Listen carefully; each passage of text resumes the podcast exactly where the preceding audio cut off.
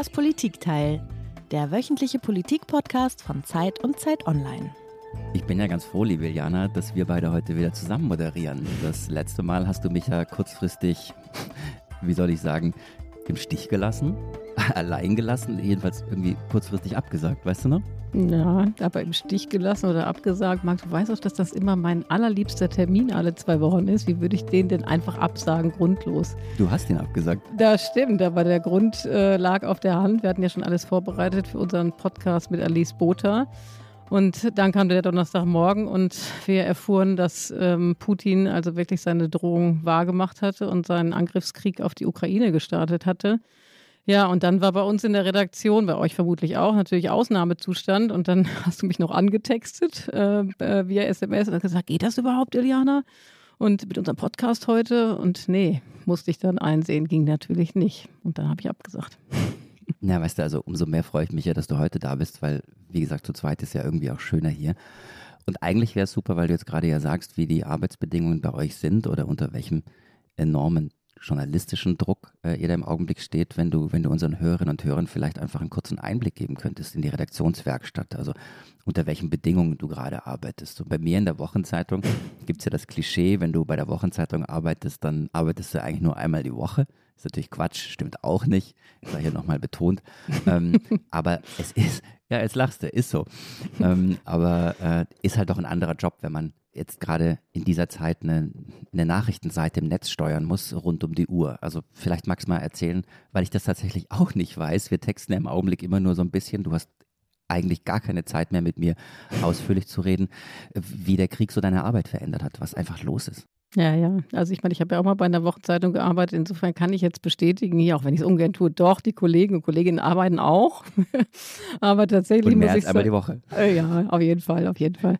Ähm, aber tatsächlich muss man sagen, dass online das wirklich anders aussieht. Ich bin ja auch erst seit zweieinhalb Jahren dabei ähm, und so eine Lage wie diese hier habe ich tatsächlich auch noch nicht erlebt. Ne? Es ist halt dann Ausnahmezustand und das ist wirklich genau das richtige Wort dafür. Ähm, und in dieser Sache ist es ja auch die besondere Situation, dass ähm, wir eben so einen Angriffskrieg in Europa in der Form natürlich alle noch nicht erlebt haben. Das heißt, es fehlt eine Blaupause dafür. Und dann fehlt allerdings auch die äh, Zeit, um sich darüber Gedanken zu machen, dass eigentlich jede Erfahrung fehlt, damit umzugehen. Und wie sieht es dann aus? Dann passiert alles gleichzeitig. Man versucht, das Nachrichtengeschehen zu verfolgen. Man versucht, sich in den sozialen Netzwerken rumzutreiben. Man hängt am Ticker, wie man so schön sagt, also an den Agenturen. Man konferiert in engen Abständen. Man überlegt Themen, man verteilt Aufgaben und so weiter. Und das, was wirklich an dem Donnerstag, also wenn wir über den Donnerstag vor zwei Wochen sprechen, das Wichtigste war, dass ich eben händeringend versucht habe, ähm, Zugänge vor Ort zu finden. Also Menschen in der Ukraine, aber auch in den äh, umliegenden Ländern, in Polen, in Rumänien äh, und so weiter, wo die Fluchtbewegungen sich ja schon äh, äh zeigten damals um eben Journalisten aufzutun und Journalistinnen, die für uns berichten würden. Ja, und äh, das war ein Großteil meiner Arbeit und der war teilweise auch echt emotional, weil ich hatte dann äh, über Drähte Kontakte bekommen zu einer Journalistin, die in Luhansk festhing und nur ein paar Kilometer von den Gefechten entfernt war und wahnsinnige Angst hatte, das Haus zu verlassen. Und das macht natürlich dann auch was mit einem. Ne? Ja, das finde ich ist total wichtig, dass du das gerade sagst, weil das ist ja wirklich eine Aufgabe, die wir als Führungskräfte auch haben oder die wir als Journalisten auch haben. Auf der einen Seite äh, müssen wir dafür sorgen, dass man möglichst viel äh, von vor Ort erfährt. Das bedeutet aber auch, dass wir Menschen dorthin schicken müssen oder äh, Menschen dazu bringen müssen, sich in Gefahr zu begeben. Und es ist äh, wirklich die ganze Zeit eine Gratwanderung. Wie viel sollen wir selber riskieren? Wie viel sollen wir unsere Leute riskieren lassen, damit sie unseren äh, Leserinnen und Lesern oder unseren Hörerinnen und Hörern möglichst authentisch berichten können? Und das geht dann tatsächlich ganz häufig auch wirklich ans Emotionale, ans Eingemachte, weil die Journalistinnen und Journalisten vor Ort einfach dann mit dem Leben bedroht werden und Angst vor dem eigenen Tod haben müssen. Aber weil wir jetzt gerade beim, beim Krieg sind, ähm, was, was zum Krieg ja dazugehört, ist, ist nicht nur die militärische Wucht, sondern es ist ja auch ein, ein Krieg der Informationen, ein Krieg der Bilder, ein Krieg der Fakten.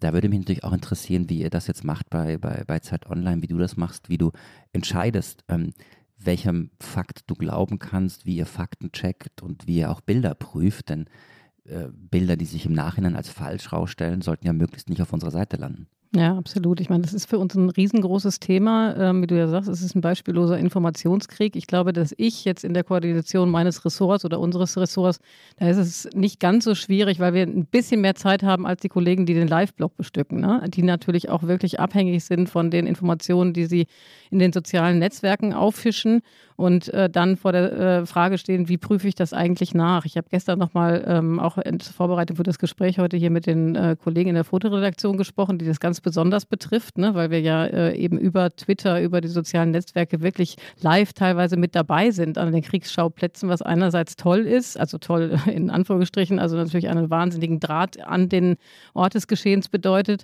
aber andererseits äh, ist natürlich unheimlich schwierig ist, da das Falsche von dem Wahren äh, trennen zu können. Und ähm, die sagte, hat mir erzählt, die Kollegin, dass es einfach darum geht, dann vor allen Dingen natürlich mit namhaften Agenturen zusammenzuarbeiten, die, die man kennt, wo man sich darauf verlassen kann, die mit ihrem Namen dafür bürgen. Wir haben im Moment keine eigenen Fotografen vor, äh, im Einsatz, dann wäre das nochmal eine andere Geschichte. Und dann wird, prüft man aber trotzdem noch nach. Also man äh, checkt dann ab, ob es Serien von den Bildern gibt. Das ist immer schon mal ein ganz, äh, ganz guter Beweis dafür, dass die Bilder echt sind. Dann schaut man, ob möglicherweise andere. Warum ist das ein guter Beweis? Warum? Hm? Warum ist das ein guter Beweis, wenn es Serien gibt? Ja, dann kann es nicht gestellt sein. Ne? Also wenn du halt eine Serie ah, okay. fotografierst und du siehst halt irgendwie eine Entwicklung in den Fotografien von einem Fotografen, dann ist das äh, eben ein Ausweis. Und äh, die andere Sache ist, dass man dann eben auch guckt, ob andere Fotografen möglicherweise von der ähnlichen Szenerie äh, äh, Bilder geliefert haben. Und äh, eine dritte Sache, die mir die Kollegin mit auf den Weg gab, war ähm, einfach der Wettercheck. Ne? Also du guckst, wenn es schneit auf dem Foto und du irgendwie vom Bauchgefühl, also das Bauchgefühl spielt natürlich eine große Rolle. Wenn du irgendwas Gefühl hast, es stimmt nicht, dann machst du manchmal auch den Wettercheck und guckst, sag mal, hat es eigentlich da meinetwegen in Kiew wirklich geschneit. Ich finde es super, dass du uns wirklich auch ausführlich da jetzt gerade einen Einblick gibst, also uns bedeutet ja nicht nur mir, sondern eben auch unseren Hörerinnen und Hörern, weil das ja gut zu unserem heutigen Gast und zu unserer heutigen Frage passt. Ähm, wie immer sprechen wir eine Stunde mit einem Gast über ein Thema und die Frage, die wir uns für heute vorgenommen haben, die ist so einfach wie kompliziert. Was wissen wir wirklich über diesen Krieg? Es ist ja nicht so, dass es an Informationen mangeln würde, aber wem kann man wirklich trauen und wem nicht? Und woher beziehen eigentlich die Experten, die im Augenblick überall zu lesen und zu hören sind, woher beziehen die eigentlich ihre Infos? Die sind ja auch nicht alle vor Ort. Ja, genau. Und deswegen haben wir uns, glaube ich, heute einen Experten eingeladen, der uns alle unsere Fragen beantworten kann, weil er nämlich beides kann. Also er kann über die Lage berichten vor Ort und eben uns auch erklären, wie er selber zu seiner Lageeinschätzung kommt. Bei uns im Studio ist Franz Stefan Gardi. Er ist Militärstratege beim International Institute for Strategic Studies und er ist spezialisiert auf moderne Kriegsführung. Er berät Regierungen und Streitkräfte in Europa und in den USA und hat, was ich auch spannend finde, eben schon mehrfach Feldforschung gemacht, beispielsweise in Afghanistan und in den Irak. Sehr schön, dass Sie da sind, Herr Gadi. Herzlich willkommen. Vielen Dank für die Einladung. Herr Gadi, und Sie haben wie all unsere Gäste uns ein Geräusch mitgebracht, das uns zum Thema unserer heutigen Sendung hinführen soll.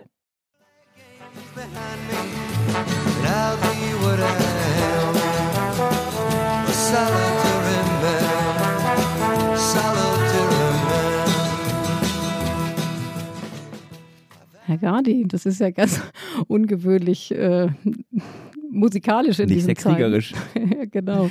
Das war, glaube ich, Solitary Man von Neil Diamond, oder? Da haben Sie recht, ja, das ist eins meiner äh, Lieblingslieder und er ist auch einer meiner Lieblingssänger, Neil Diamond. Und die Geschichte dahinter ist die folgende. Ich war 2012 in Kabul am Militärflughafen und habe auf einen Flug nach Khost in die Khost-Provinz, das ist eine Provinz in Afghanistan an der Grenze zu Pakistan, gewartet.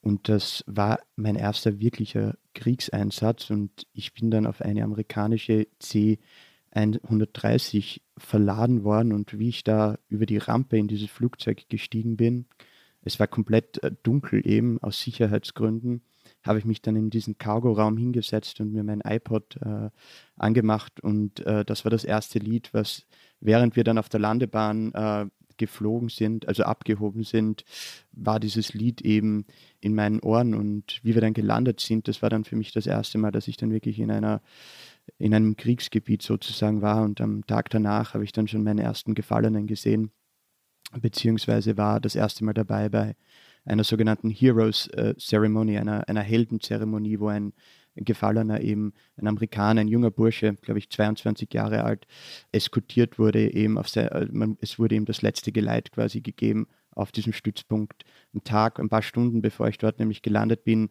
hatte ein äh, Taliban-Suizidkommando ein Loch in die Mauer dieses Stützpunkts gesprengt und ähm, hat einen Angriff gestartet und durch die Explosion dieses, äh, dieses, dieses Durchbruchs bei der Mauer ist äh, ein Gebäude zur Hälfte eingestürzt, wo viele amerikanische Soldaten gerade zum Mittag äh, gegessen hatten und ähm, viele mussten sich mit ihren Faustfeuerwaffen gegen diese Taliban verteidigen. Und das war dann ja so mein erster mein erster Eindruck eben von einem Kriegsgebiet und von den Verwundeten und so weiter. Und das bleibt mir seitdem immer hängen, wenn ich an Krieg denke. Und das ist auch ein bisschen emotional für mich, muss ich sagen, ja. Das ist ja eine unfassbare Geschichte, Herr Gardi. Als Sie gerade mit äh, Neil Diamond kam und äh, der Begegnung beziehungsweise der Szene, als Sie in die C-130, dieses Transportflugzeug eingestiegen sind, da dachte ich automatisch an den Soundtrack von so einem Oliver Stone Kriegsfilm. Der hat auch immer diese Art von Musik benutzt. Nur alles, was sie dann erlebten, war kein Film mehr, sondern brutale Realität. Und das ist, glaube ich, auch das, was viele unserer Hörerinnen und Hörer im Augenblick natürlich aus einer Distanz heraus erleben, dass Krieg plötzlich nicht mehr nur ein Szenario ist oder ein Film oder irgendwie ein Stoff, äh, sondern dass es tatsächlich Realität ist. Ist ja Wahnsinn. Aber eine Sache habe ich auch noch zur Musik. Iliana, du hast sofort erkannt, dass es Neil Diamond ist und jetzt, das hast du gewusst, oder? Wusstest du, dass es Neil Diamond Also ich hätte es nicht erkannt. Nein, A Solitary Man kenne ich schon auch, aber ich glaube, ich, ja, ja, doch, das kenne ich auf jeden Fall. Also da bin ich ganz bei Herrn Gardi. Äh, ich weiß nicht, ob ich gleich den Sänger parat gehabt hätte, tatsächlich. Das wusste ich vorher. Ah, okay, okay. Ah, er hat es dir vorher zugesteckt, da war nur ich der Ahnungslose in diesem Fall. Okay, aber ist, ist egal. Wir wollen mit Ihnen über Ihren, Ihren Arbeitsalltag sprechen, darüber auch, was man als Militärstratege eigentlich macht. Militärstratege ist ein großes Wort, steckt viel Arbeit dahinter. Klären Sie uns auf. Ja, also zuallererst würde ich sagen, ich bin kein Stratege in der Hinsicht, ich bin mehr ein äh, Militäranalyst und ich arbeite immer am Institute for International Strategic Studies und wir haben seit einigen Monaten eine Niederlassung in Berlin, direkt neben dem Brandenburger Tor. Und ähm, also ich sehe von meinem Büro direkt auf den, auf den Bundestag eben, auf den Reichstag, auf das Reichstagsgebäude. Und ähm, ja, also mein Arbeitsalltag zurzeit ist, setzt sich hauptsächlich zusammen daraus eben, dass ich sehr viel Zeit auf den sozialen Medien verbringe. Nebenbei muss ich auch ein Buch fertig schreiben bis Ende April. Also falls mein, meine zwei Chefs äh, hier jetzt äh, zuhören, auch bei diesem Podcast, ähm, ich, ich, werde meinen Abgabetermin trotz größerer Präsenz auf Twitter und in den Medien auch einhalten. Keine Sorge bitte.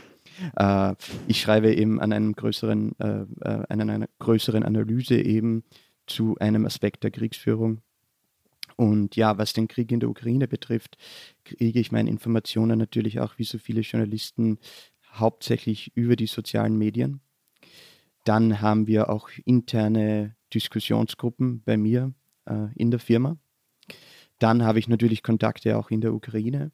Und was vielleicht mich unterscheidet dann von Journalisten oder anderen äh, Analysten, ist eben mein vielleicht militärisches Fachwissen natürlich, dass ich gewisse Sachen schneller einschätzen und einordnen kann, weil ich eben ein, ein gewisses Wissen mir aufgebaut habe, was die moderne Kriegsführung, Taktik, äh, operative Konzepte der Streitkräfte, die russischen Streitkräfte vor allem, die ukrainischen Streitkräfte, aber auch eben grundsätzliche Prinzipien der Kriegführung über die Jahre eben durch meinen Beruf angeeignet habe. Herr Gadi, ich muss jetzt mal eine persönliche Frage oder eine zweite persönliche Frage stellen. Ähm, ich habe ja eben schon gesagt, das ist das erste Mal, dass zumindest ich mich mit einem äh, Angriffskrieg so intensiv beschäftige, wie wir das derzeit tun. Und es ist auch das erste Mal, dass ich mit einem Militärstrategen oder wie Sie sagen, Militäranalysten spreche. Wie sind Sie denn darauf gekommen, diesen Beruf zu ergreifen? Ja, das ist eine interessante Frage und das stellt, die Frage stellt sich äh, meine Frau die ganze Zeit eben und auch meine Mutter, muss ich sagen, ähm, weil man sich doch mit einem sehr traurigen und, und schrecklichen Thema eigentlich 24 Stunden am Tag in gewisser Weise befasst, ja, weil manchmal kommt das ja auch in den Träumen wieder.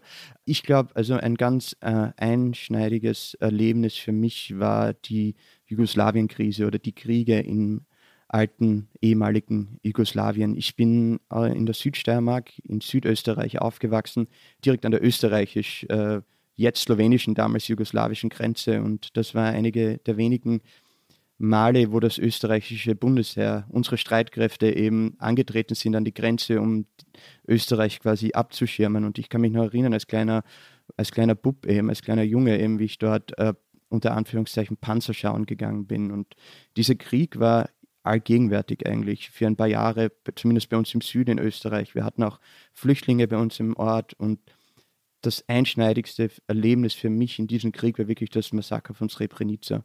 Weil ich hatte damals so einen alten Schulatlas aufgeklappt und habe dann die Distanz von meinem Heimathaus bis nach Srebrenica gemessen, die Kilometeranzahl. Und dann habe ich einen Zirkel genommen und habe das dann so, also im Halbkreis eben von, von Süden eben Richtung, Richtung Westen eben gezogen und bin dann drauf gekommen, Srebrenica ist eigentlich, die Distanz ist einfach kürzer als die von meinem Heimathaus nach Innsbruck, also nach Tirol in Österreich. Und das war für mich so, äh, ja, also das hat für mich irrsinnig viel ausgelöst. Und dadurch bin ich auch insgeheim, glaube ich, immer ein, ein leicht äh, pro-amerikanischer äh, ein, ein leichter Fan geworden, eben vielleicht sogar äh, der amerikanischen Außenpolitik damals, weil letztendlich eben nach den ganzen Gesprächen, eben, die die Europäer hatten und dass die, wieder dieser Krieg eben nie zu Ende zu gehen schien, dass letztendlich dann die Amerikaner gesagt haben, okay, mit der Belagerung von Sarajevo und so, jetzt ist irgendwann einmal Schluss, ja, und haben dann gegen die die tapfere serbische Armee, die bosnischen Serben, die damals nie noch eine Schlacht verloren haben gegen unbewaffnete Zivilisten, ähm, haben dann die Stellungen angefangen zu bombardieren. Und das war für mich so ein Erlebnis, eben, wo ich da dachte, eben, okay, also wenn ich moderne Kriegsführung, wenn ich zukünftige Kriegsführung studieren und lernen will, dann muss ich in die Vereinigten Staaten. Und so bin ich dann auch in die USA gekommen, 1999 schon und dann mit wenigen Jahren Ausnahmen. Ausnahme bin ich eben seitdem auch in den USA gewesen und, und erst seit einigen Monaten wieder, wieder in Europa, in Deutschland eben hauptsächlich im Moment. Du hattest noch eine zweite Frage, Jana, oder? Nee. Ah, okay. Okay, weil dann habe ich noch eine Frage, die ist auch persönlich. Ich habe ein bisschen geschaut, was Sie auf Twitter so gemacht haben und wem Sie auf Twitter auch folgen. Und auf Twitter sind Sie als Hohen Solo unterwegs. Ist das ein Tippfehler oder sind Sie der jüngere Bruder von Han Solo? Nein, also wie Sie ja erkennen, bin ich, bin ich quasi ein amerikanisierter Österreicher und ich spreche jetzt im Hochdeutsch, zumindest was ich glaube Hochdeutsch ist, aber ich komme aus der Südsteiermark und wir haben dort einen sehr, sehr starken Dialekt und bei einer Party, wie ich glaube ich 15 oder 16 Jahre alt war, wurde ich eben vorgestellt von einem Freund im Dialekt ähm, und der, äh, mein Gegenüber hatte sich eben verhört. Da wurde eben gesagt, hm, Servus, das ist der Franz und der hat verstanden, Servus, das ist der Hans. Und seitdem habe ich in der Südsteiermark den Namen Hans und nicht Franz. Ja. Und daraus hat sich das dann irgendwie eben ergeben, dieser Name eben. Also es ist auch ähm, der Name von einer Fangruppe, wo ich mal Mitglied war, oder mein, mein, mein Fanname quasi für eine Band, die ich sehr mochte als Teenager quasi. Und ich habe mir den Namen einfach behalten, ja. okay, und ich habe tatsächlich nur an Star Wars gedacht, aber da tun sich ja Abgründe auf in Ihrer Biografie. Sie sagen es, Sie sagen es. Herr Gadi, äh, ich hatte ja eingangs ein bisschen erzählt in der Anmoderation, ähm, wie wir versuchen, uns einen Überblick zu verschaffen in den sozialen Netzwerken, bei den Bildern, was äh, eben valide Informationen sind und was falsche Informationen sind. Wie validieren Sie persönlich, ob die Daten, die Sie auswerten, am Ende stimmen oder nicht? Also ich bin der Meinung, dass es jetzt extrem schwierig ist, diese Daten eben im Detail wirklich zu überprüfen was wir natürlich machen, ist, wir probieren unser militärisches Fachwissen hier anzuwenden und einfach äh, zu eruieren, ist das möglich, ist das die Vorgehensweise, die normale der russischen Streitkräfte, ist das ein operatives Konzept der Ukrainer, die sie anwenden könnten? Hier extrem schwierig. Und ich muss Ihnen wirklich sagen, ähm, die wirklichen Analysen und fundierten Geschichten werden erst am Ende oder nach dem Ende dieses Krieges herauskommen. Ich möchte nur erinnern, eben wenn man denkt, es kommen jetzt noch Bücher über den Zweiten Weltkrieg oder über den Ersten Weltkrieg hinaus. Und wir wissen jetzt, der Forschungsstand ist enorm größer, was diese Kriege betrifft. Also wir stehen hier wirklich nur am Anfang der Analyse und jetzt geht es hauptsächlich darum, eben grobe Einschätzungen zu machen und, und keine, keine fundierten äh, Analysen jetzt schon rauszubringen. Es gilt hier hauptsächlich jetzt dazu beobachten, grob einzuordnen und wenn wir herausfinden, dass irgendwas nicht passen könnte, das natürlich zu unterstreichen und auch nach raus äh, zu tragen, diese Information. Aber im Großen und Ganzen werden die wirklichen Analysen erst viel, viel später nach Ende dieses Krieges herauskommen werden. Wie gut ist denn die Datenlage bei diesem Krieg im, im Vergleich zu vorherigen Konflikten, Afghanistan, Irak, ähm, auch regionale Konflikte, Mali? Naja, was ein großer Unterschied jetzt ist, ist natürlich äh, das ganze was sich in den sozialen Medien abspielt, selbstverständlich. Telegram Auf dem Kanal wird sehr viel publiziert. Ich bin da auch äh, auf einigen Kanälen, die direkt Bilder zeigen. Wichtig zu verstehen ist aber bei dieser ganzen Thematik, dass wir nach wie vor, zumindest im Westen, in Deutschland, im ukrainischen Narrativ dieses Krieges sind. Das heißt, in den ersten Tagen hat die Ukraine diesen sogenannten Informationskrieg. Es herrscht ja ein Kampf sozusagen bei jedem Krieg um den Informationsraum. Den hat Kiew ganz klar gewonnen, aus dem einfachen Grund, weil Russland versucht hat, diese Invasion natürlich geheim zu halten und hat dementsprechend nicht voraus agiert, um schon Propaganda, Desinformationen und so weiter ins Netz zu stellen. Das hat natürlich die Ukraine ausgenutzt, um äh, ihr eigenes Narrativ dieses Krieges eben zu kreieren. Daher müssen wir sehr vorsichtig sein, auch mit Informationen, die von ukrainischer Seite uns zugespielt werden. Und disproportional sehen wir mehr zerstörte russische Fahrzeuge, mehr russische Kriegsgefangene, mehr russische Verluste. Die große Frage ist, wo sind die Ukrainer in dieser ganzen Sache? Und das ist zum Beispiel etwas, was nicht unterschätzt werden darf, wenn man sagt, man will eine objektive Analyse dieses Konflikts eben durchführen. Ich glaube, wie ich bereits erwähnt habe, es ist einfach sehr, sehr schwierig, das jetzt da zu diesem Zeitpunkt wirklich zu tun. Wir können wirklich nur grobe Einschätzungen machen. Wie erklären Sie sich denn äh, ganz genau, dass die Ukrainer da so die Nase vorn haben in dem Informationskrieg? Ich meine, wenn man jetzt auf Russland schaut, die haben ja dieses äh, Zensurgesetz gegen ausländische Journalisten erlassen. Die russische Staatspropaganda funktioniert ja im Grunde genommen seit äh, vielen Jahrzehnten wunderbar. Wie kam es zu diesem Vorsprung? Hat das auch mit der Person Zelensky zu tun, der das ja einfach auch wahnsinnig gut beherrscht, über Videos und entsprechende Botschaften sich immer wieder an den Rest der Welt zu wenden? Naja, man muss unterscheiden, was wir hier im Westen mitbekommen versus was äh, die russische Bevölkerung vorgesetzt bekommt. Das ist mal ein Punkt. Natürlich sind wir mehr im Großen und Ganzen pro-ukrainisch eingestellt. Das heißt, automatisch äh, saugen wir natürlich mehr Informationen auf, die zeigen auch, dass die ukrainische Seite gewinnen würde oder vielleicht gewinnen könnte in diesem Konflikt. Ja, ich glaube, das ist etwas zutiefst Menschliches. Der zweite Punkt wäre, dass selbstverständlich hier ganz klar ist, wer der Aggressor ist und wer der Verteidiger. Hier haben die Ukrainer natürlich einen automatischen Vorteil, rein nur vom Narrativ her, wie sie das jetzt da auch äh, verkaufen können, unter Anführungszeichen, diesen Konflikt selbstverständlich. Dann natürlich ist es immer auch eine Führungsfrage. Zelensky im äh, Kampfanzug, äh, der ukrainische Präsident, im umgeben von seinen Leibwächtern an der Front und so weiter. Diese Bilder haben eine gewisse Wirkung eben. Äh, Wladimir Putin im Gegensatz im Kreml alleine im Anzug, nicht umgeben von irgendwelchen Leuten während einer Pressekonferenz. Also das kreiert schon gewisse Bilder in den Köpfen und ich glaube, da kann man teilweise einfach erklären, warum die Ukrainer die Nase vorne haben in diesem Informationskrieg. Wenn man im Informationskrieg die Nase vorn hat, wenn man den, um in diesem Kriegsbild, in diesem furchtbaren Bild zu bleiben, dann sagt, dass man diesen Informationskrieg sogar siegreich führt oder gewinnt, kann das am Ende auch den eigentlichen Konflikt, den militärischen Konflikt äh, entscheiden oder hat das eine, also der Kampf um Informationshoheit, mit dem anderen, mit dem eigentlichen, nämlich mit dem wirklichen Kampf, dann doch gar nichts zu tun. Es ist ein sehr wichtiger Bestandteil. Also ob es jetzt äh, eine Situation, wo man wirklich sehr oder äußerst unterlegen ist, äh, militärisch ja, gegen einen, einen angreifenden Feind etwas ändert, das wage ich zu bezweifeln. Aber ich glaube, es ist sehr, sehr wichtig, was zum Beispiel die Kampfmoral der ukrainischen Streitkräfte betrifft. Die ist, wie wir wissen, zumindest jetzt äh, einschätzen können, noch relativ hoch im Vergleich zur russischen Kampfmoral. Und Napoleon meinte mal, dass die psychologischen Faktoren in der Kriegsführung gegenüber den physischen Faktoren, also gegenüber dem Material und dem ganzen Gerät, im Verhältnis 3 zu 1 normalerweise steht. Also es ist enorm wichtig, die Moral, die Kampfmoral, die Kampfkraft, der Wille zum Widerstand im Krieg im Allgemeinen. Und ich glaube, das kann beeinflusst werden durch Operationen im Informationsraum und deshalb ist es eine wichtige, wichtige Komponente in dieser gesamten Kriegsführung der Ukraine, wie sie sich dem russischen Invasoren gegenüberstellt. Wir wollen ja jetzt im Laufe dieses Podcasts darüber sprechen, das ist ja unsere eigentliche Frage, was, was wir wirklich über diesen Krieg wissen oder eben auch nicht wissen. Ähm, da werden wir jetzt gleich mit vielen, vielen Beispielen kommen und wollen immer wieder von Ihnen dann wissen, ob das stimmt, ob das stimmen kann oder wie Sie auf das Ganze blicken. Aber vorweg eine auch ganz einfache und zugleich schwierige Frage. Was ist denn die bizarrste Fehlinformation oder die schrägste Fake News, die Ihnen in den letzten Wochen untergekommen ist? Ach, das ist sehr schwierig zu sagen. Ähm, lassen Sie mich kurz überlegen. Die bizarrste Fake News. Ich kann auch den Superlativ rausnehmen. Ich kann auch den Superlativ rausnehmen. Es muss nicht die bizarrste und schrägste sein, aber vielleicht ein Ding, wo Sie im Nachhinein gesagt haben, guck mal, hat doch nicht gestimmt.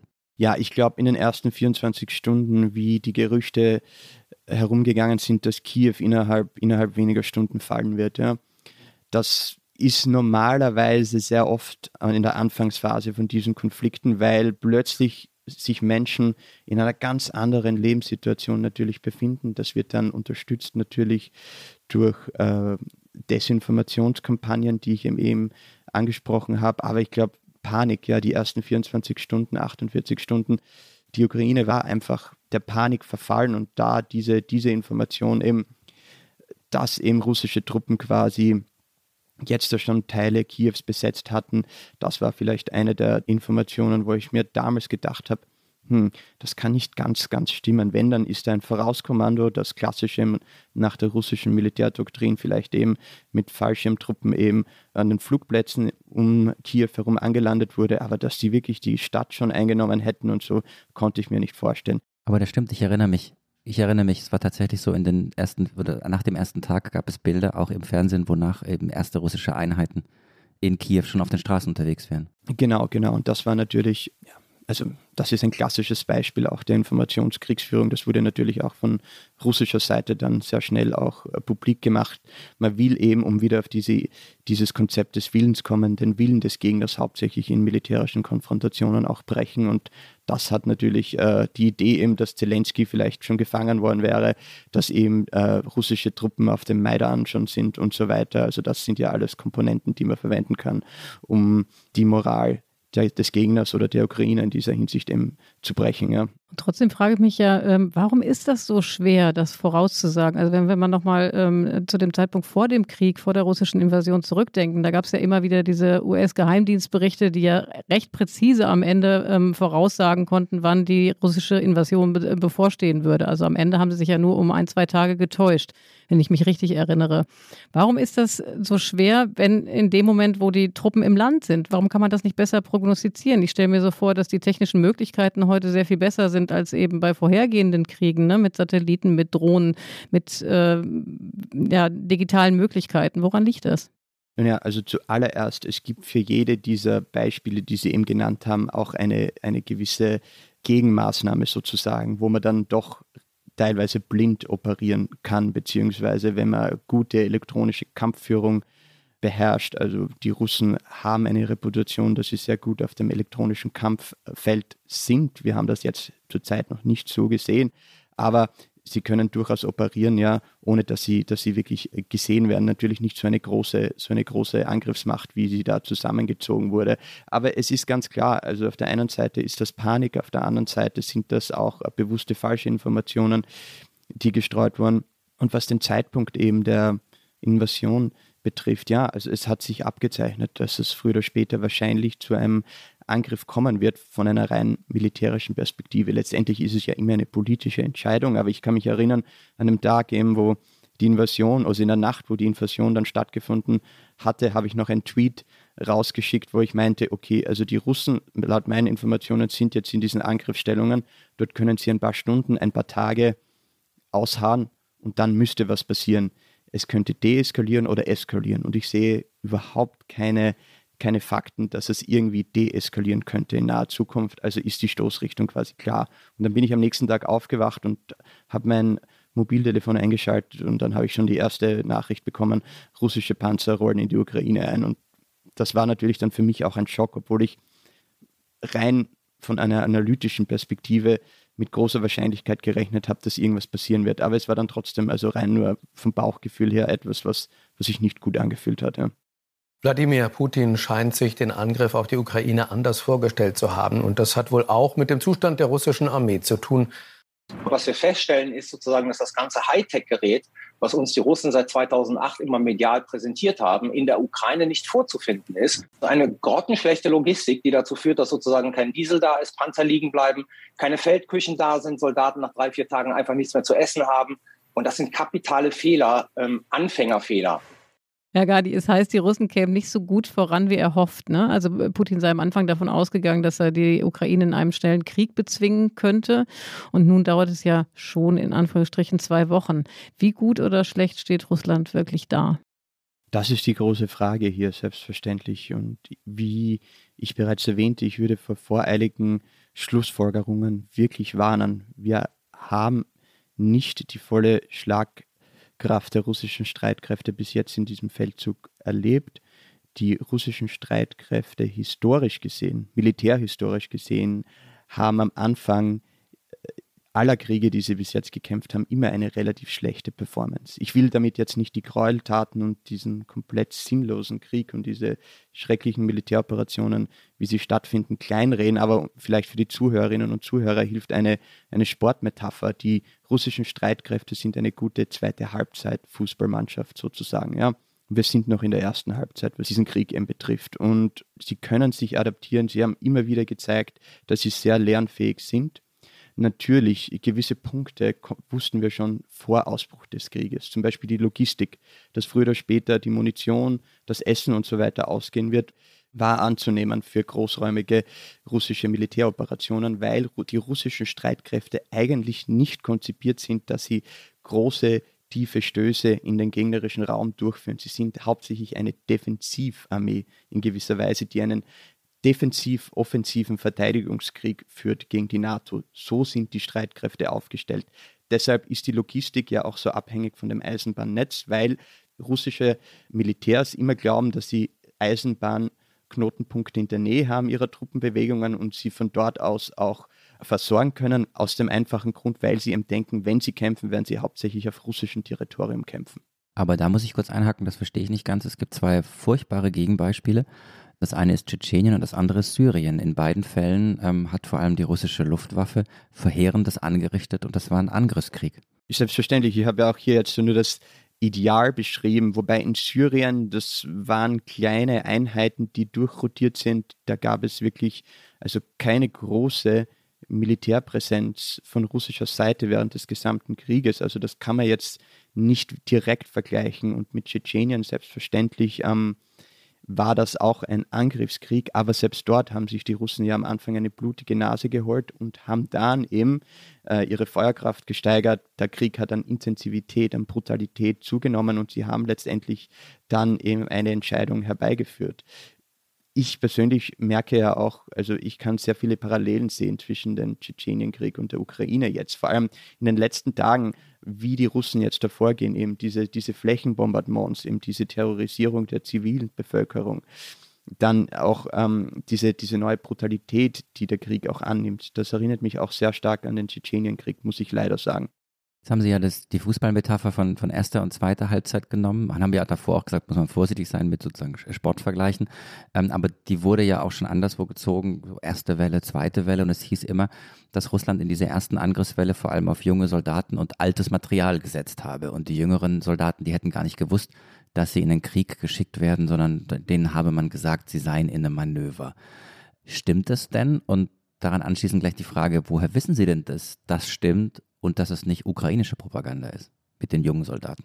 Ja, mit großer Wahrscheinlichkeit stimmt das einfach, weil ich schon Dutzende von diesen Interviews von Kriegsgefangenen gehört habe und ähm, auch über andere Quellen eben erfahren habe, dass das wahrscheinlich so war. Und das erklärt natürlich auch die niedrige Kampfmoral, die teilweise in den russischen Streitkräften in der Ukraine herrscht. Ja, also dieses nicht vorbereitet sein auf eine, eine Kriegshandlung.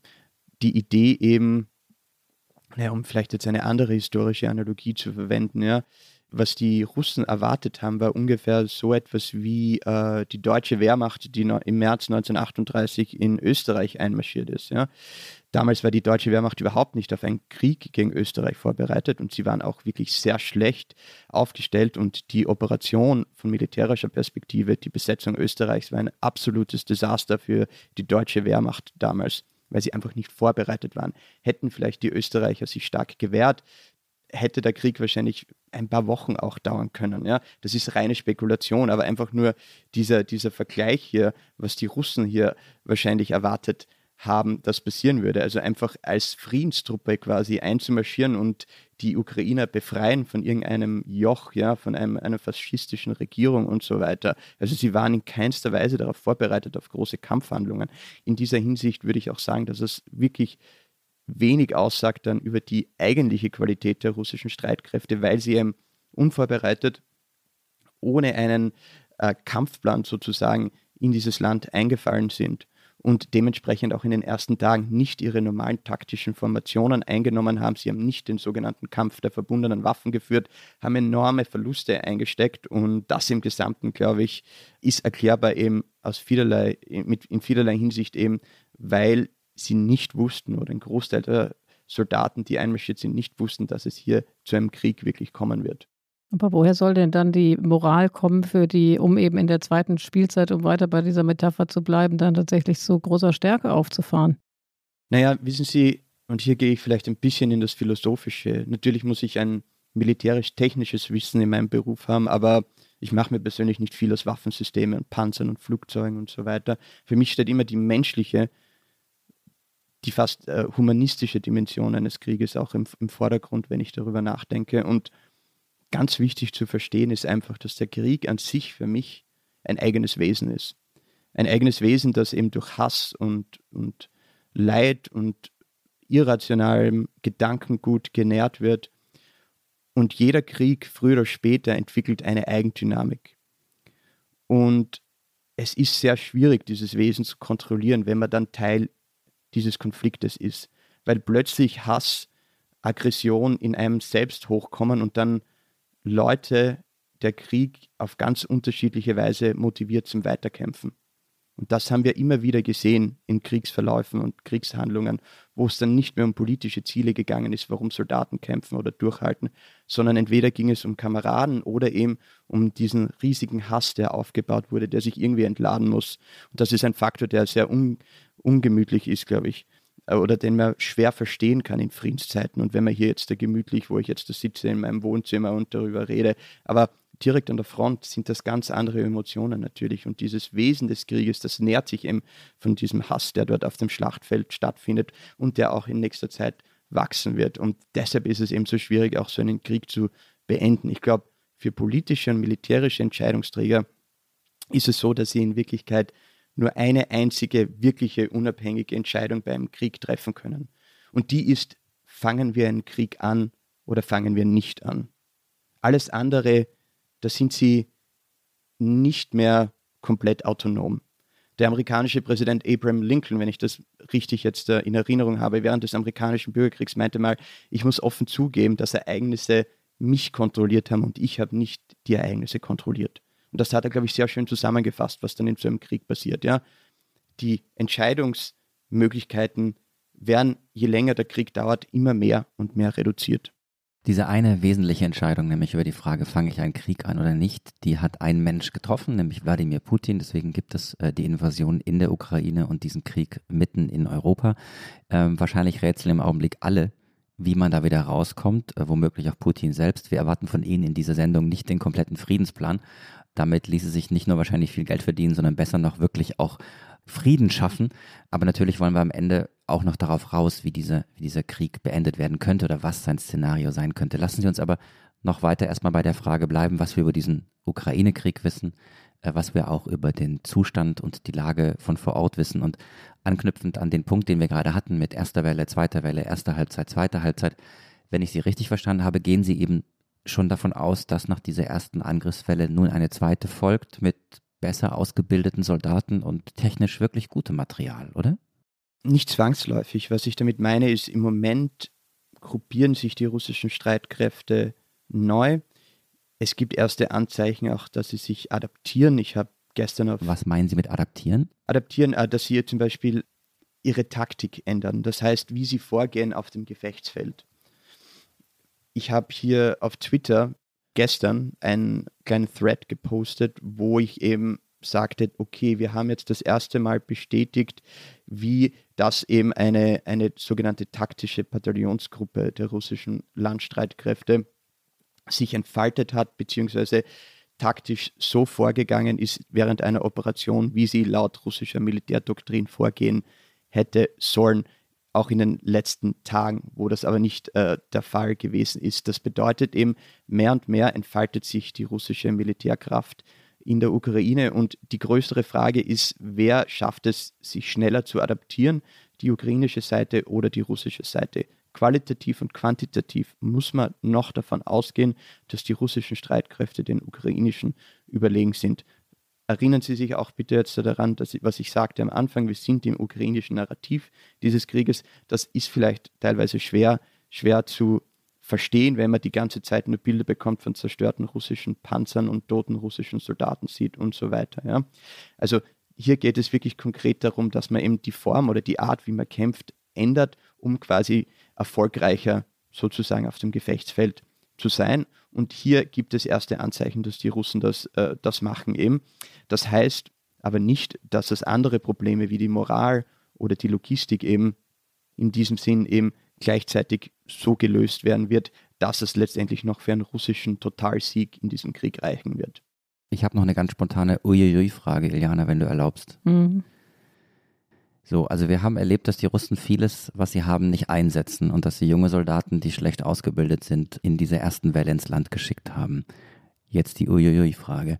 Könnte es sein, dass Russland immer noch mit der Möglichkeit plant, am Ende auch einen Krieg gegen die NATO führen zu müssen und dass deswegen viele der russischen Kapazitäten und der Hochtechnologie einfach zurückgehalten werden?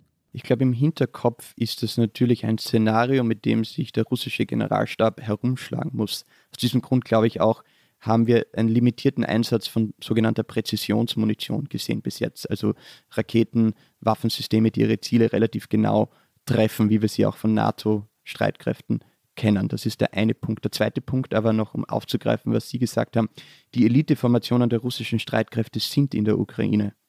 Die sind dort und auch vor Ort. 75 Prozent der russischen Landstreitkräfte ohne Mobilisierung jetzt der restlichen russischen Streitkräfte ist zurzeit in der Ukraine. Das heißt also, große Teile Russlands sind komplett entblößt von einer militärischen Perspektive. Das natürlich kreiert Angst im Kreml selbstverständlich. Und das Letzte, was sie jetzt gebrauchen können, wäre noch eine zweite Front mit der NATO, weil dann würden sie mit Sicherheit verlieren. Und dann würde dieser Konflikt selbstverständlich eine ganz andere Dimension annehmen die ich gar nicht mehr ausdenken will. Russische Truppen haben in der Ukraine ein Atomkraftwerk unter ihre Kontrolle gebracht. Die Kämpfe in unmittelbarer Nähe der Reaktoren lösten Furcht vor einem atomaren Zwischenfall aus. Das angegriffene AKW Saporischia liegt im Südosten des Landes. Es ist das größte Europas. Nach Angaben lokaler Behörden hatten russische Truppen in der Nacht das Atomkraftwerk unter Beschuss genommen. Dabei war ein Gebäude in der Nähe des Atommeilers in Brand geraten. In den Morgenstunden konnte das Feuer dann gelöscht werden. Die Reaktorblöcke waren nach Angaben der ukrainischen Behörden von dem Brand nicht betroffen. Es sei keine erhöhte Radioaktivität gemessen worden. Inzwischen ist das Kraftwerk unter Kontrolle der russischen Streitkräfte. Moskau macht ukrainische Saboteure für den Angriff verantwortlich, der ukrainische Präsident die russischen Streitkräfte. Diese andere Dimension, die, äh, also das war zumindest der Moment, wo ich am meisten Angst bekam, war der Moment, als dieses AKW angegriffen wurde und man für einen Moment dachte, dass es äh, eben ein Meiler möglicherweise hätte betroffen sein können. Am Ende war es ja nur das Nebengebäude. Man fragt sich natürlich in so einem Moment, weil Sie ja eben davon sprachen, dass der Krieg im Grunde genommen irgendwann entkoppelt ist. Ne? Also, dass man sich entscheiden muss, startet man ihn, wenn man ihn gestartet hat, dann ist er in, äh, mit all dem, was Sie gesagt haben, ein Stück weit außer Kontrolle. Gibt es eigentlich ähm, sowas wie so ein rotes Telefon auch noch in, diesen, in dieser Phase, in der wir uns jetzt bewegen, wie wir es aus dem Kalten Krieg kennen? Ne? Also wo es ja im Grunde genommen so eine Fernschreiberverbindung gab, wo dann eben die USA und Russland dann doch immer noch in äh, kritischen Phasen sich kurz verständigt haben, um Missverständnisse und so weiter auszuräumen und dann eben das Worst-Case-Szenario doch noch auszuschalten. Das ist wichtiger denn je. Selbstverständlich gibt es eine nukleare Dimension zu diesem Konflikt auch. Russland ist ja einer der größten Nuklearmächte der Welt. Die NATO selbstverständlich ihr Gegner im nuklearen Bereich. Und es gibt noch solche Hotlines. Es gibt einen Dialog zwischen russischen und amerikanischen oder NATO-Militärs nach wie vor. Und hier muss man weiterhin auf vertrauensbildende Maßnahmen setzen, zumindest den Dialog suchen. Der Dialog, selbst in so einem Krieg, darf nie abbrechen allein wegen dieser nuklearen Dimension, die dieser Krieg in irgendeiner Weise vielleicht im allerschlimmsten Fall erreichen könnte. Ausschließen kann man ja sowas nicht, ja, wenn eine Nuklearmacht mal involviert ist. Wenn die äh, Russen nicht nur ein Nebengebäude des AKWs angegriffen hätten, sondern einen der Meiler und Strahlung ausgetreten wäre, wäre das eigentlich schon der Bündnisfall gewesen für die NATO? Nein, das wäre es nicht gewesen. Nein. Aufgrund des am 22. Februar 2022 vom Parlament ratifizierten Vertrages über Freundschaft und gegenseitige Hilfe mit der Volksrepublik Donetsk und der Volksrepublik Luhansk habe ich einen Spezialeinsatz der Streitkräfte angeordnet. Wer auch immer versucht, uns dabei zu behindern oder gar eine Bedrohung für unser Land, unser Volk schafft, der muss wissen, dass Russland unverzüglich antworten wird. Mit Folgen, wie Sie es in Ihrer Geschichte noch nie erlebt haben. Ja, wir haben hier Wladimir Putin gehört mit einer Passage aus seiner Rede, die äh, mir tatsächlich, wenn ich das jetzt wieder höre, wieder die Gänsehaut auslöst, ähm, weil man einfach eine Ahnung bekommt, dass er eben auch bereit ist, bis zum Äußersten zu gehen, beziehungsweise eine Ahnung, er sagt es ja genau so.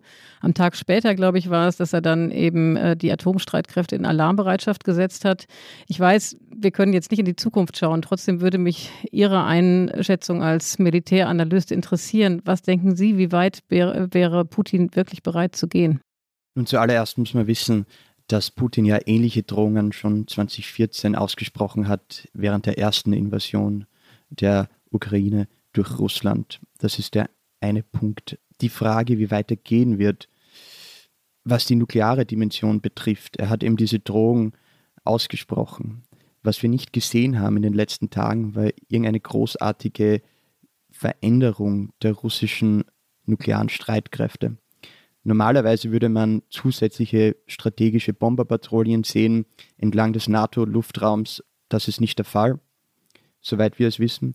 Dann würden vielleicht äh, strategische Atomraketen, U-Boote zusätzlich patrouillieren bzw. ihre Patrouillenrouten ändern. Das sind Informationen, die natürlich nur westliche Geheimdienste eruieren können, aber hierzu gab es auch keine Leaks. Also vieles spricht, dass es wirklich eine Drohung war, ohne jetzt da großartige Veränderungen innerhalb der russischen Streitkräfte, die darauf Nuklearstreitkräfte, die darauf schließen lassen könnten, dass er es wirklich ernst meint in dieser Hinsicht. Man muss natürlich immer damit rechnen, aber wir müssen auch Vertrauen auf die sogenannte nukleare Abschreckung beziehungsweise auf das Gleichgewicht des Schreckens eben zwischen den beiden Atommächten. Ein wirklich schreckliches, schreckliches Prinzip, das aber eine gewisse Stabilität auch in den letzten Jahrzehnten eben geleistet hat. Und vor allem müssen wir hier einen sehr, sehr kühlen Kopf bewahren und uns nicht einschüchtern lassen von Wladimir Putin. Auf Seite 1 der gedruckten Zeit ist in dieser Woche der Hinweis ähm, auf ein großes Interview, das die Kollegen geführt haben mit dem ukrainischen Präsidenten Zelensky. Und unsere Titelzeile der gedruckten Zeit ähm, ist ein Zitat aus diesem Interview und es lautet, die Drohung mit dem Atomkrieg ist ein Bluff.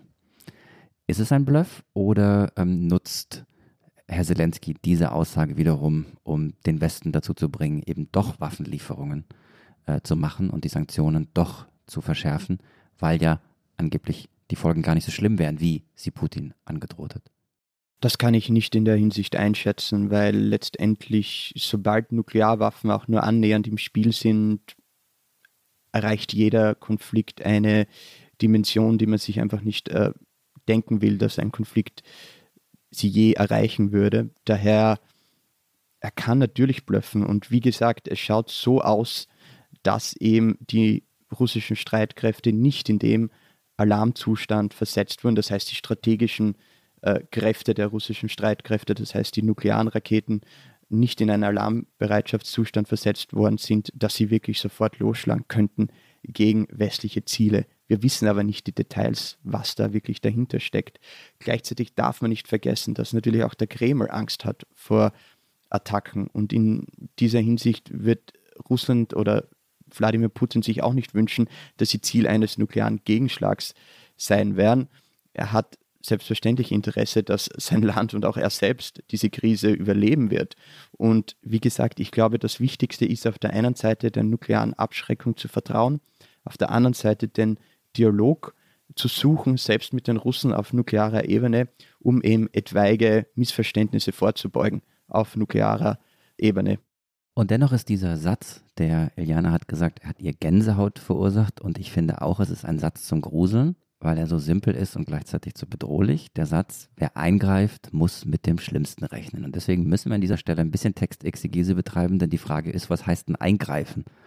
Ähm, das ist ja genau die Reaktion und Gegenreaktion und die, die feine Balance, die, die der Westen oder die die Staaten des Westens jetzt in ihrer Reaktion auf die äh, Invasion in der Ukraine machen müssen. Sie haben gesagt, 2014 hat bei der Annexion der Krim Putin schon mal sowas Ähnliches gesagt. Da waren aber auch die Gegenreaktionen des Westens nicht so massiv, wie sie jetzt sind. Deswegen die Frage, was wäre aus Putins Sicht denn eigentlich ein Eingreifen des Westens oder wann wäre die rote Linie überschritten? Sind zum Beispiel, also weil Zelensky härtere Sanktionen und Waffenlieferungen jetzt fordert. Wären Waffenlieferungen so ein Ding, wo Sie sagen, lieber nicht, weil man dann doch nicht weiß, ob das schon als Eingreifen gewertet wird? Nein, also traditionell auch während äh, des Kalten Krieges waren Waffenlieferungen an sich kein Casus Belli, also dass die Sowjetunion und die Vereinigten Staaten wirklich den Nuklearkrieg gewagt hätten über Waffenlieferungen beziehungsweise in Stellvertreterkriegen, wo man die eine oder die andere Seite unterstützte. Also ich glaube, Waffenlieferungen gehören quasi, sind, ähm, wie man sagen würde auf Englisch, part of the game in dieser Art von Konflikt. Es kommt natürlich darauf an, was geliefert wird. Und ich kann ein Beispiel aus dem Kalten Krieg nennen, zum Beispiel, wo sich die nukleare Dimension auch zugespitzt hat. Das war im Yom Kippur-Krieg von 1973 wo die Vereinigten Staaten innerhalb weniger Wochen fast 100 Kampfjets an Israel geliefert hatten, die eben damals, also Israel wurde damals eben überfallen während dieses äh, Yom Kippur Feiertages 1973. Die Sowjetunion damals unterstützte die arabischen Streitkräfte, Ägypten vor allem, und die Amerikaner versetzten damals ihre nuklearen Streitkräfte während dieses Krieges in Alarmbereitschaft. Die Russen schickten Atomboote ins Mittelmeer, bestückt mit Nuklearwaffen auch. Und da hat sich eine nukleare Krise zugespitzt, die letztendlich mit Ende des Krieges entschärft wurde. Aber ich will damit sagen, es ist immer ein gefährliches Spiel. Ich glaube aber nicht, dass Waffenlieferungen an sich eine Verschärfung des Konfliktes oder eine Erweiterung des Konfliktes alleine auslösen würden. Da müssten andere Faktoren auch noch dazukommen, glaube ich. Und die anderen Faktoren, die Sie ansprechen, diese rote Linie, also es ist ja häufig die Rede von der Flugverbotszone, die Zelensky fordert, oder diese äh, Lieferung der Mix 29 von Polen über Rammstein, er wollte ja quasi den, den Umweg äh, über die Amerikaner machen. Wo ist die rote Linie überschritten, Ihrer Ansicht nach? Wo wäre sie überschritten? Naja, die rote Linie weiß natürlich nur der russische Generalstab bzw. Äh, Wladimir Putin im Konkreten. Eine Flugverbotszone wäre für mich aber so eine rote Linie wahrscheinlich, die nicht funktionieren würde. Aus dem einfachen Grund, sobald du NATO-Truppen hast, die auf russische Truppen schießen, haben wir den Krieg. Sobald NATO-Truppen in der Ukraine stationiert sind, die früher oder später russische Truppen konfrontieren werden, haben wir eine Erweiterung des Krieges. Also ich glaube, das wären zum Beispiel zwei Faktoren, wo ich sagen würde, das könnte den Krieg zuspitzen bzw. in eine neue Dimension befördern. Und die MiG-29 Kampfjets, die äh, Polen über den Umweg USA liefern soll? Ach, wissen Sie, ich muss da ehrlich sagen, das ist eine für mich eine fast eine sinnentleerte militärische Debatte. Ich kann mir nicht vorstellen, dass diese Kampfflugzeuge wirklich von den Ukrainern gebraucht werden, aus verschiedensten Gründen was die Ukraine braucht im Moment sind vor allem Luftverteidigungssysteme. Die könnten auch äh, die Polen, die Bulgaren, die Rumänen, die alte Luftabwehrsysteme sowjetischer Bauart noch haben, die Ukraine äh, zukommen lassen. Die sind auch einfach zu bedienen, beziehungsweise die ukrainischen Besatzungen wüssten damit, äh, wie man damit umgeht. Sie brauchen Panzer, Panzerabwehrlenkwaffen, aber Kampfflugzeuge, vor allem sogenannte Luftüberlegenheitskampfflugzeuge, die hauptsächlich dazu benutzt werden, um andere Luftziele zu bekämpfen, das wird nicht in dieser Hinsicht gebraucht werden in der Ukraine. Vor allem, wo kommen die Bomben her für diese Art von Flugzeugen, wo können sie landen, wo werden sie versorgt und so weiter. Da gibt es etliche logistische Probleme, die vielleicht mehr Probleme kreieren, als sie dann wirklich lösen auf militärischer Perspektive. Also ich glaube, das ist in großer, in vielerlei Hinsicht eine politische Debatte, die entbunden ist von der militärischen Realität. Werbung. Die fünf reichsten Männer haben ihr Vermögen seit 2020 verdoppelt. Zugleich sind fünf Milliarden Menschen ärmer geworden. Im Podcast Entwicklungssache spricht Entwicklungsministerin Svenja Schulze mit Expertinnen wie Sera Baltinijik von Oxfam über die Hintergründe und Ursachen. Wie kann Reichtum auf der Welt gerechter verteilt werden? Was bedeutet das für uns in Deutschland? Erfahre mehr. Entwicklungssache. Jetzt überall da, wo es Podcasts gibt.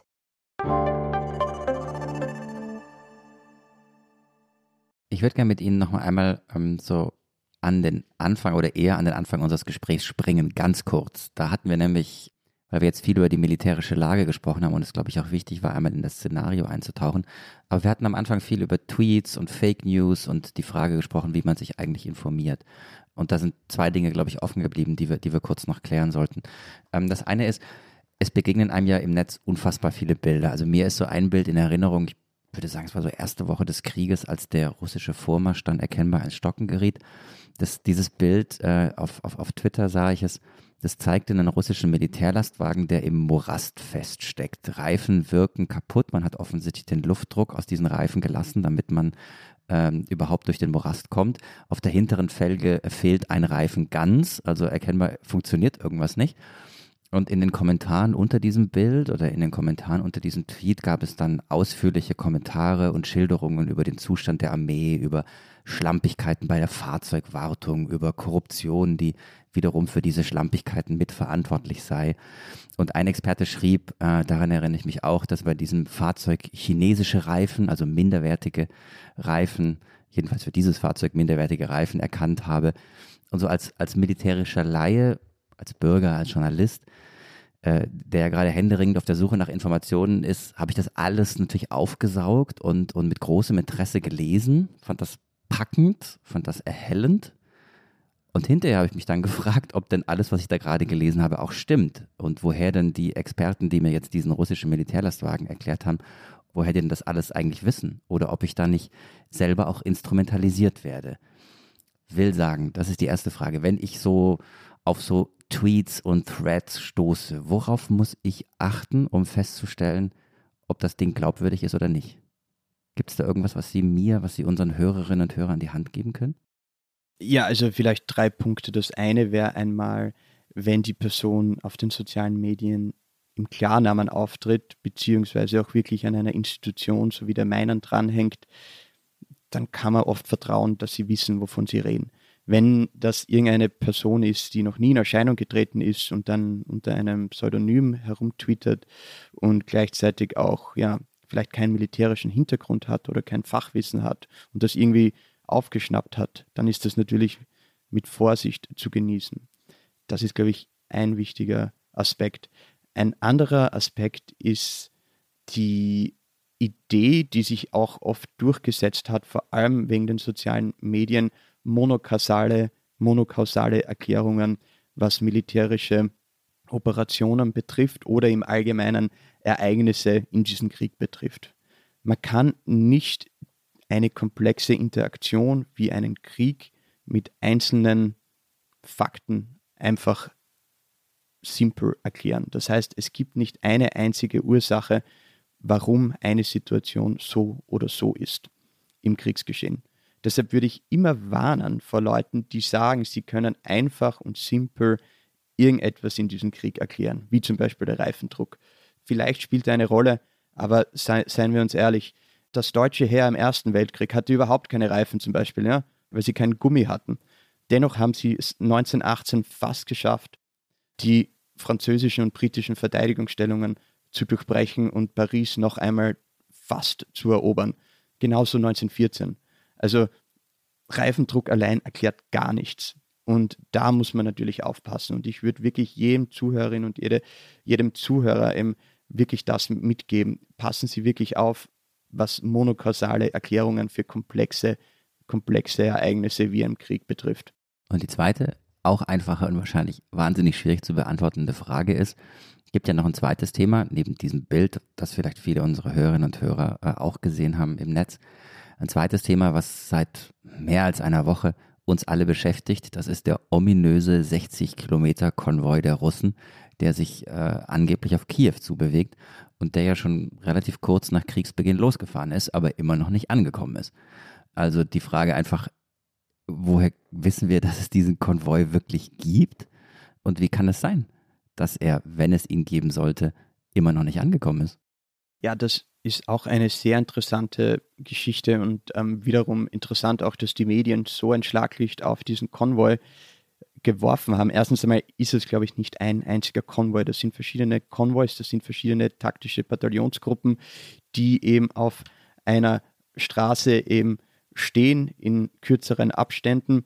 Der Grund, warum sie nicht vorwärts kommen, ist, dass teilweise die Brücken gesprengt worden sind ähm, auf dieser Straße. Ein anderer Grund ist, dass eben äh, die ersten Elemente dieses Konvois auf ukrainischen Widerstand gestoßen sind. Aber ich glaube nicht, dass es hier sich hauptsächlich um logistische Probleme handelt. Hier geht es einfach darum, eben abzuwarten, bis die russischen Streitkräfte an den Flanken beziehungsweise im Osten und Westen eben weiter vorwärts kommen, um dann eben diesen Nachschub quasi nach vorne zu ziehen, der in diesem Konvoi eben wahrscheinlich drinnen ist. Aber auch hier, also die militärische Effektivität der russischen Streitkräfte wird nicht stehen oder fallen, wie weit dieser Konvoi kommt. Und allein die Tatsache, dass es dort seit Tagen einen Konvoi gibt, sollte ja im Umkehrschwung quasi uns einiges mitteilen über den Zustand äh, der russischen Streitkräfte. Unter einem würde ich meinen, würde, es, äh, würde, ich, würde ich sagen, dass die Russen hier starke Luftabwehrsysteme stationiert haben, sonst hätten die Ukrainer ja ihn schon angegriffen. Das würde bedeuten aber auch, dass wenn die ukrainischen Luftwaffe oder die ukrainischen Streitkräfte versucht hätten, diesen Konvoi zu bombardieren, dass sie das auch mit Sicherheit gemacht hätten. Sie haben es aber nicht gemacht. Das sagt also etwas auch über den Zustand der ukrainischen Streitkräfte vielleicht aus. Ja?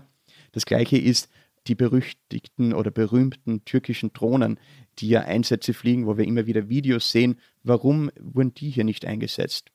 Warum? Aus dem einfachen Grund, weil wahrscheinlich eben die russische Luftabwehr zu stark ist. Also ich glaube, wir haben eine Tendenz auch wirklich das zu glauben oder darauf zu fokussieren, was uns selbst komfortabel macht, beziehungsweise wo wir einfach sehen können, uh, die Russen kommen nicht weiter, die Armee ist schlecht und so weiter, das schaut nicht gut aus, aber wir sehen nicht die Kehrtseite von dieser Sache.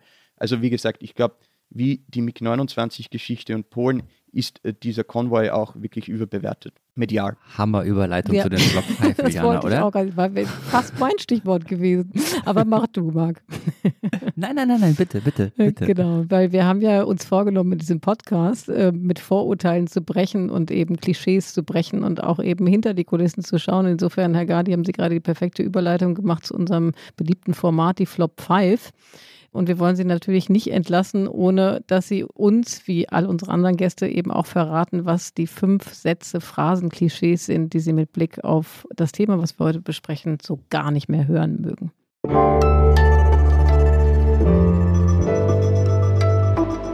Die Flop 5. Herr Gadi, was ist Ihr erster Flop? Ja, also ich habe das ja eh schon mehrmals erwähnt, aber die Idee eben, die russischen Streitkräfte können nichts. Also das ist etwas, was man immer wieder jetzt erhört und dafür ist es einfach zu früh, um irgendwelche Schlussfolgerungen zu treffen. Der Boxer und äh, Philosoph Mike Tyson hat einmal gemeint, ähm, jeder hat einen Plan, bis er einen Schlag ins Gesicht bekommt. Und in der Hinsicht hat die russische Armee einen Schlag ins Gesicht bekommen. Das heißt aber nicht, dass sie sich nicht aufrappeln kann wieder. Das ist die zweite Sportmetapher. Und sich adaptieren kann und den Kampf noch, noch fortführen kann, ja. Also wie gesagt, ich möchte noch einmal unterstreichen, ich will damit jetzt nicht diese Brutalität des Krieges damit ins Lächerliche ziehen. Ich probiere das nur jetzt da bildlich den Zuhörerinnen und Zuhörern mitzuteilen, was ich da wirklich denke. Ich musste gerade nur schmunzeln, entschuldigen Sie, und auch das ist äh, bei dem ernsten Thema vielleicht nicht angemessen, aber weil ich habe noch nie jemand gehört, der Mike Tyson als Boxer und Philosoph bezeichnet hat. Vielleicht für unsere jüngeren Hörerinnen und Hörer, Mike Tyson war äh, Schwergewichtsweltmeister im Boxen, also Mitte der 90er, Ende der 90er und dafür berüchtigt, dass er die Gegner immer in 90 Sekunden, also in der ersten Runde, mit einem Killer-K.O.-Schlag äh, auf die Bretter schickte. Dass er auch ein Philosoph habe ich das erste Mal gehört. Aber habe ich wieder was gelernt. Der zweite Flop, lieber Herr Gadi? Das wären die bereits angesprochene Flugverbotszone. Diese Idee Flugverbotszone jetzt, weil man einfach nicht die Implikationen wirklich bedenkt, die so eine Flugverbotszone über die Ukraine auch haben kann. Gleichzeitig hat so eine Flugverbotszone auch relativ wenig militärischen Wert. Aus dem einfachen Grund, weil die russischen Streitkräfte hauptsächlich eine auf Land gestützte Feuersysteme basierende Streitkraft ist. Das heißt also im Vergleich zu westlichen Streitkräften gibt es nicht die Feuerkraft in der Luft sozusagen.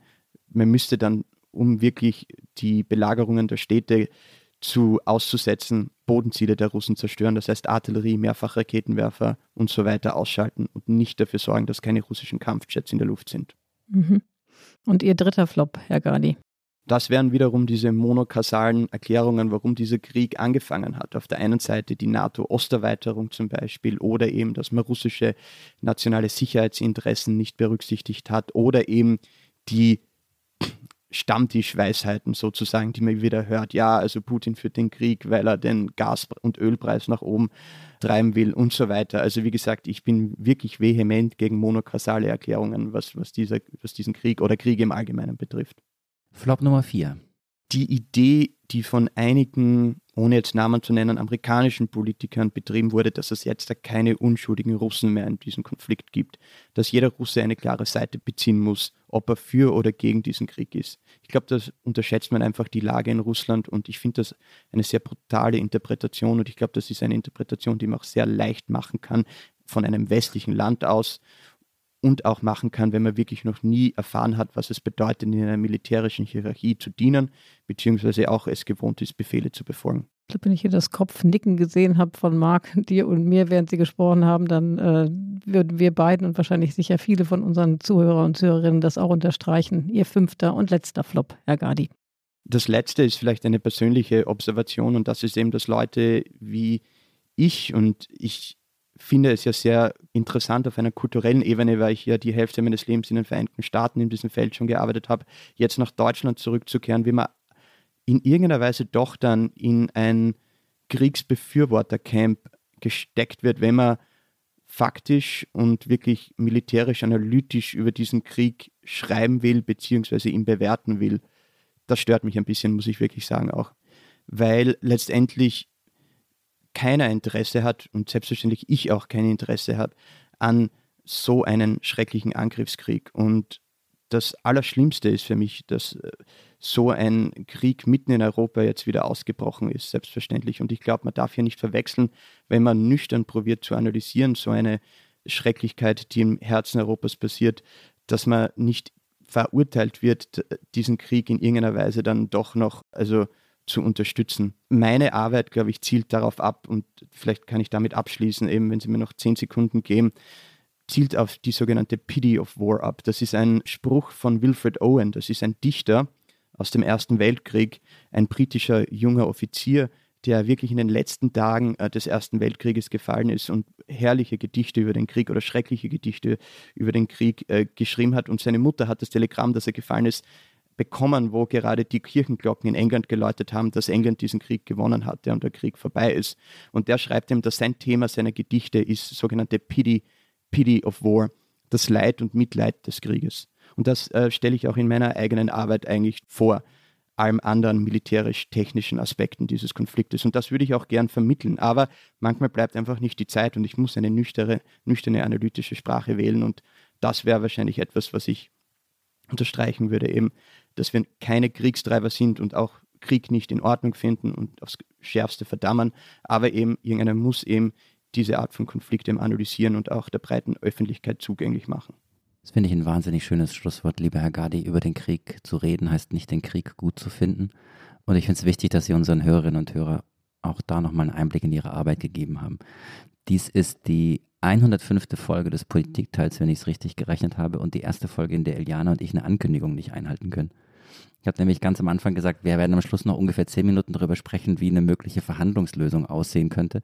Und in Wahrheit ähm, haben wir diese zehn Minuten nicht mehr, weil unsere Zeit abgelaufen ist. Und ich glaube, ich weiß nicht, wie es du siehst, Liana, ich fände es komisch, jetzt diese Frage so hinten dran zu knallen, weil man sie in Wahrheit nicht in 30 Sekunden oder in einer, in einer Minute beantworten kann. Vielleicht, also wenn du es ähnlich siehst, stellen wir die Frage tatsächlich zurück, lassen sie unbeantwortet äh, und machen nochmal eine ganze Podcast-Folge zur Frage Verhandlungslösung demnächst. Mhm. Was meinst du? Das ist eine sehr gute Idee. Machen wir. Oder? Mhm. Gut, dann sind wir bei Geschenken und verabschieden und Danke sagen. Vielleicht zuerst die Geschenke. Ich weiß nicht, ob es äh, Iliana Ihnen äh, verraten hat. Sie haben ja offensichtlich ein Vorgespräch geführt. Iliana wusste ja, dass es Neil Diamond ist, ganz am Anfang. Ich war ja, Aber ich habe nichts gehört so. von einem Geschenk. Das ist ja eine sehr nette Überraschung. Ah, genau. Ich habe auch Informationen zurückgehalten. Sie sind ja auch so gekommen, was ja schön ist. Nein, jeder unser Gast bekommt äh, den Kaffeebecher zum Mitnehmen, den Coffee-to-go-Becher des Politikteils oh. aus unserem Fanshop und den schicken wir Ihnen per Post zu. Das kannst du gar nicht zeigen, Marc. Das ist das erste Mal, sonst hat er immer dabei. Aber umso größer ist die Überraschung, Herr Gardi. Ja, da freue ich mich sehr. Alle Zuhörer und Zuhörerinnen, äh, die Anmerkungen haben, die Kritik haben, die loblos werden wollen, die uns vielleicht auf Themen aufmerksam machen wollen, die wir künftig behandeln wollen, die mögen uns bitte schreiben an unsere E-Mail-Adresse daspolitikteil.zeit.de. Und in der nächsten Woche sind Heinrich Wefing und Tina Hildebrand wieder an dieser Stelle für Sie da. Genau, und wir wollen und müssen und dürfen auch Danke sagen an all die wunderbaren Kolleginnen und Kollegen, die uns auch in dieser Woche wieder unterstützt haben. Allen voran natürlich die Kolleginnen von Pool Artists, unserer wunderbaren Produktionsfirma, aber auch ein großer Dank geht an Pia, Ole, Munia und all die anderen Lieben von Zeit Online, die diesen Podcast im Hintergrund möglich machen. Und lieben Dank an Carlotta, Carlotta Wald, die uns in der Recherche für diesen Podcast wieder ganz großartig unterstützt hat. Und jetzt bleibt uns nur noch Tschüss zu sagen. Und wir sagen das heute auf Wienerisch, oder? Ja, wir, wir wollen uns immer in Mundart verabschieden, Herr Gadi. Und in Wien sagt man wie? Äh, ich weiß es nicht, wie man in, äh, das in Wien sagt. Ich komme aus der Steiermark. Da würde man sagen Servus. Ah, Servus. Wir waren bei Baba, aber okay, dann aber, nehmen wir Servus, das, das, ist auch gut. Das ist ein ganz großer Fauxpas am Ende dieses Podcasts, dass wir jetzt sozusagen Steiermark und Wien irgendwie, ja, ja, ja, ja, oder? Ah, das ja, haben ja. wir ja nicht verwechselt. er sitzt nein, ja in Wien. Ja, es ist ganz schwierig. Wissen Sie, ich habe in so vielen Regionen der Welt schon gelebt und ich kann es mir so schwer vorstellen, in mein Nachbardorf in der Steiermark zum Beispiel zu ziehen. Ja, Das ist äh, Lokalpatriotismus, ja, den ich mir nicht, oder wie sagt man, fast äh, ja, Stammespatriotismus, den ich mir nicht austreiben lassen kann. Ja. Das ist doch super. Dann sagen wir einfach Servus, oder? Servus finde ich auch gut. Servus. Servus. Servus, Herr Gadi.